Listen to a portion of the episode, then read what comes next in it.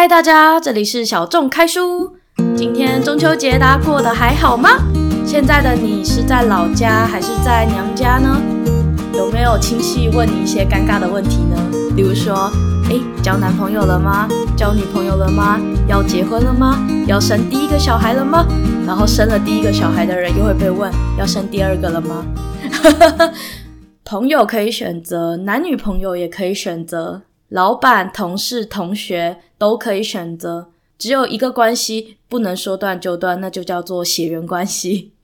今天要讲的这本书，其实跟亲人有着非常非常大的关系。这本书叫做《谜样的毒亲》，作者是基野薰子。你们就会问说，毒亲是什么？毒亲在我们上一集我们家住着赶不走的怪物的时候，我就有做了一个小小的介绍。不过今天呢，我们会针对毒亲这个名词再做一个更深入的介绍。毒亲呢，顾名思义就是有毒的亲人。这个词呢，在一九八九年，美国知名心理学者苏珊·佛沃在写作《情绪勒索》这本书之前。就有一本书叫做《Toxic Parents》，就是毒亲。它直接翻译的话就是有毒的父母的意思。台湾的出版社是翻译成“父母会伤人”，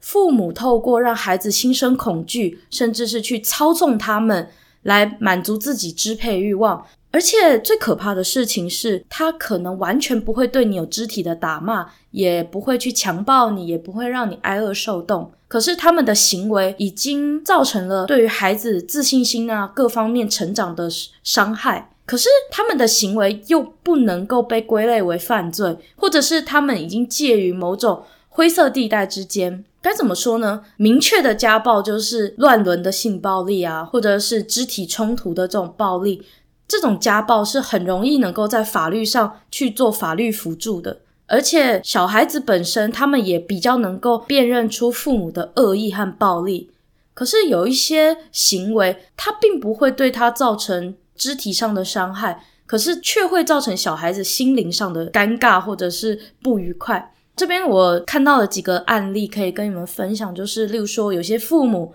他们会每天夺命连环扣，每五个小时一定要叫小孩回报给他，甚至是每天照三餐打电话给小孩，然后言语当中尖酸刻薄的谩骂或贬低，或者是有一些父母，他们直升机父母当惯了，这个小孩都已经成年了，他却还跟着这个成年的孩子一起去面试工作，不让这个小孩有自我成长的机会。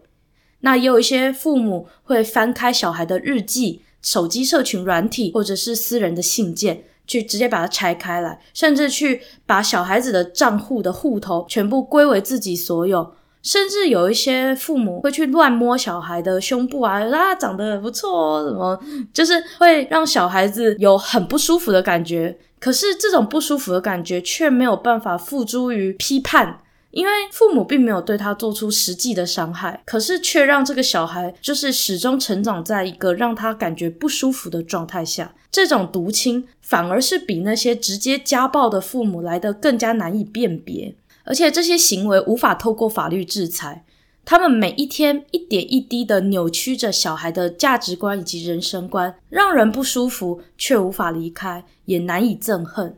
介绍完“毒亲”这个词之后呢，我就要跟各位进入到作品的介绍。这个小说是日本小说家基野薰子的类自传性的小说《谜样的毒亲》。故事中的女主角光是在整个小说的开头写了第一封信，这一封信是想要投稿给一个问题专栏的信件。这个问题专栏是为很多小朋友，他们如果在学校或者是在家里遇到一些困难或难解的疑惑的时候，他可以投稿这个信件到专栏里面，然后专栏呢背后就会有一群大人为这些小朋友的疑惑和不解带来一些解答。光是小姐呢，她就把自己过去发生的种种事件，这些一直让她想不通的疑惑投稿给这个问题专栏。不过呢，这个专栏因为一些原因消失了。后来，文荣堂这个书店的员工和妻子等等的这些伙伴们呢，就代替了这个问题专栏来回复光是小姐的问题。光氏小姐的信件里面不断的提及自己已经过世的父母为自己带来的一些困惑和谜团。那父母过去光怪陆离的行为和贬低自己的语言，为主角光氏小姐带来非常大的痛苦。然而，光氏小姐并不愿意称自己的父母是独亲，因为她对父母有一种又爱又恨的一种扭曲的情感。于是呢，文荣堂的伙伴们就告诉光氏，这就是所谓谜样的毒亲，因为肯定是一个造成你痛苦的毒亲，但是你不知道为什么。所以，我们把它暂定为谜样的毒亲，而这些不可思议、糟糕的事件，让光世小姐感到痛苦和困扰的父母，可能也完全搞不清楚自己为什么会如此，而他们当时所作所为的这些原因，早已成为一个谜团。就像我刚刚说的，毒亲呢，他们可能完全一点都没有意识到自己的恶意，身为父母，可能也完全没有意识到自己的行为异常。对他们来说，这样的异常才是日常。孩子们在这样异常的日常当中长大，造成了自信心的受损。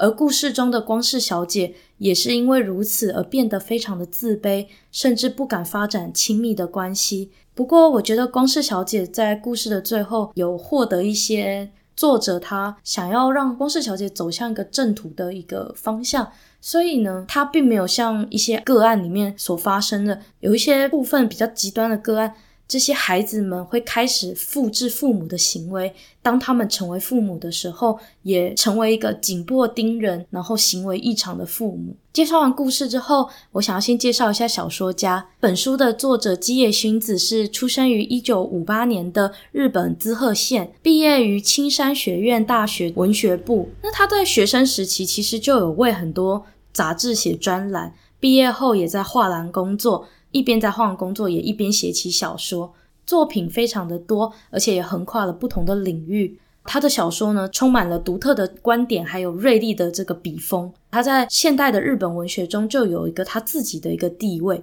一个比较特别的小说是，都是因为他的头脑不好。这一本小说还蛮特别的，它是以东大生对私立学校的女生集体性侵的事件作为个主题，引发了话题。然后，呃，我再说一次，那个小说叫做《都是因为他头脑不好》。你就知道，他光是下小说的标题，就会让人觉得说，哦，那叫什么？就是日本和台湾都有一种这种精英族群的一种骄傲吧。就是他东大就等于说是几乎是台湾的台大的这样的存在。小说其实是改编真人的事件，就好像一群台大的学生，他们去性侵。私立大学的女孩子，然后还说都是因为你们头脑不好，你们就是欠干那种感觉。他的小说其实是都是有一种社会批判，还有讨论社会议题的这个意图。基野薰子为什么会开始在日本声名大噪？是因为二零一九年四月，有一位东大的荣誉教授。《艳女》的作者上野千鹤子教授，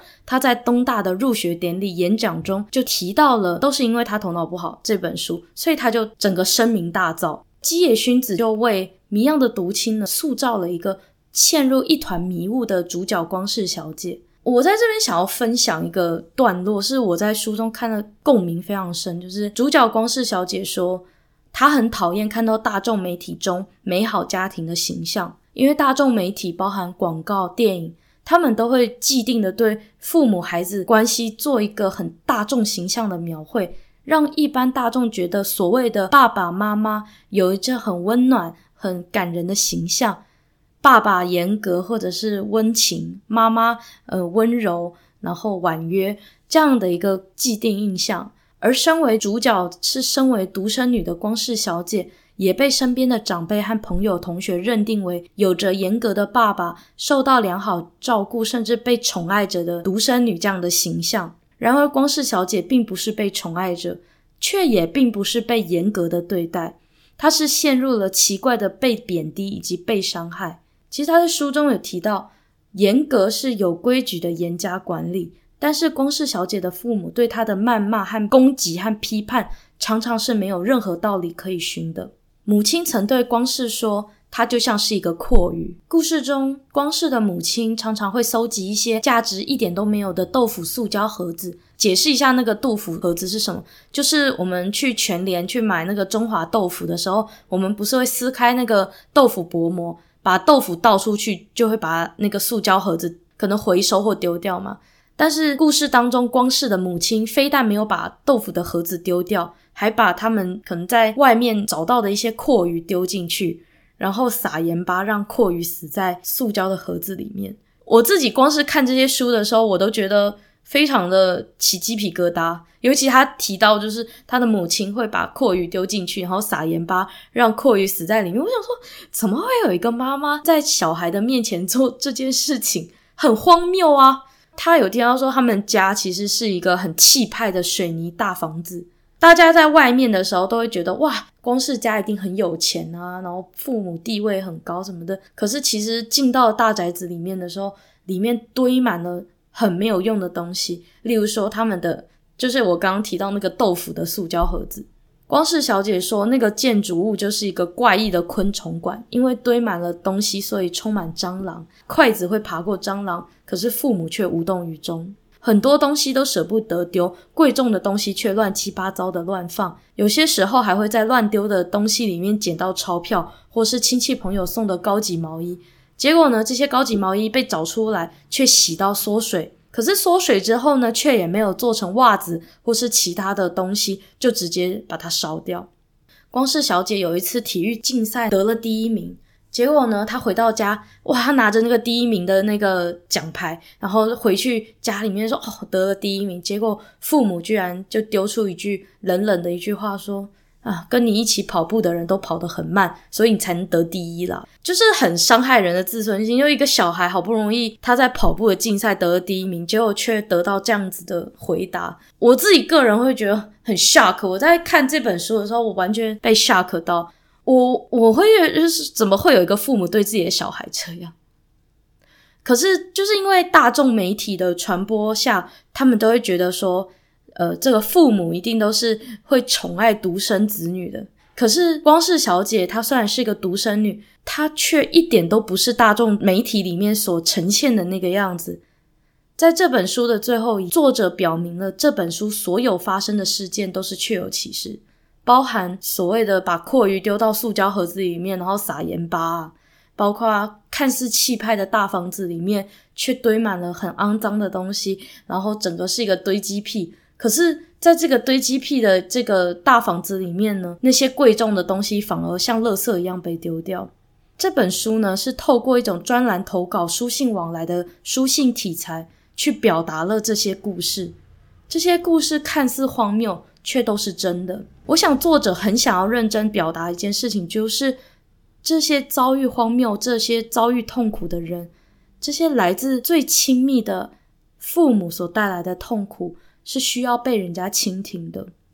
当我们深受大众媒体的洗脑，我们认定既有刻板印象下的样子，所以无法接受有父母会对孩子这样。可是事实上，天下就是有糟糕的父母，有糟糕的姐兄弟姐妹。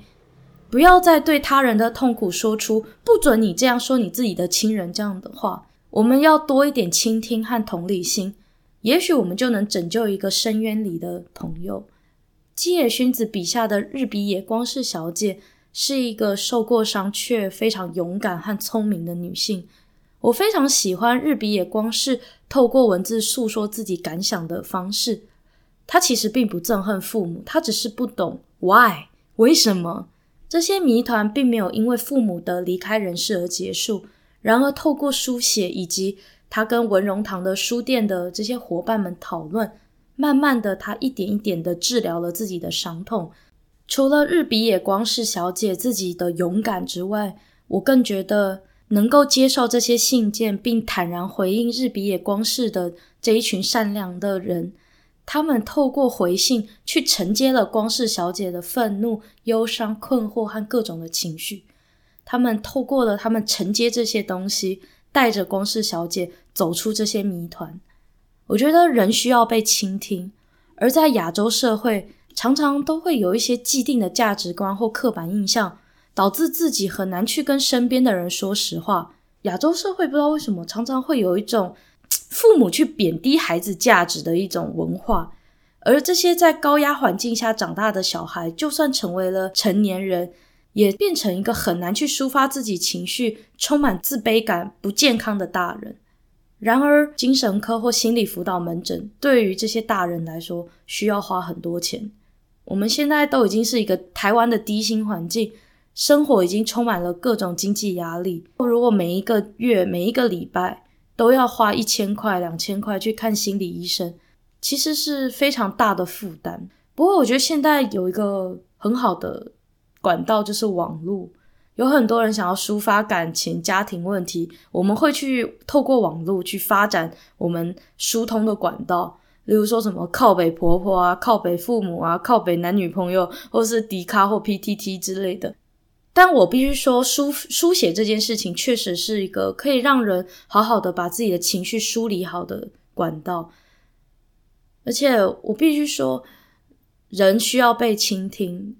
但是人也需要被教育。有很多就是活得很幸福的人，他们是没有办法理解毒清的，所以也许。透过，因为我们在网络上去抒发自己，呃，面对毒清或面对各种情感勒索的这种问题的时候，我们就可以让更多人对于这样的情感勒索或是这样的问题有着一定的认识。网络的世界越来越多元，以前处在没有网络系统的幼年及青少年的日比野光是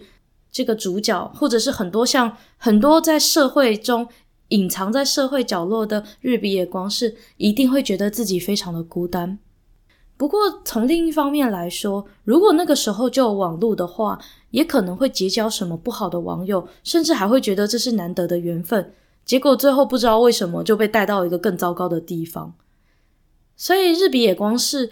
当时他生长在一个没有网络的地方，也是孰福孰祸，因为有一些小孩子。他们为了赶快离开一个糟糕的毒亲，结果反而被骗去到了一个更糟糕的火坑，也说不定。这本书啊，其实适合很多人阅读，无论你现在是幸福不幸福，是大人或者是你是一个青少年，会蛮建议你可以把它打开来看，哪怕就是把它看完当一个故事也好。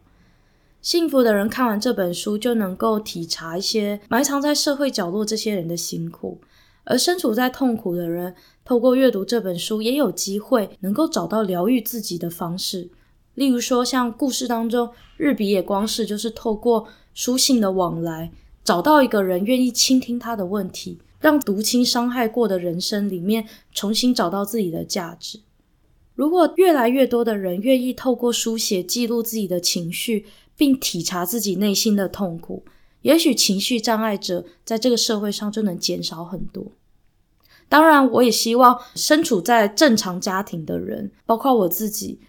都应该要有更多的体察，去体谅说这个世界上就是有不适任的亲人这件事情。我们不要把幸福当做理所当然。那感谢大家收听到这边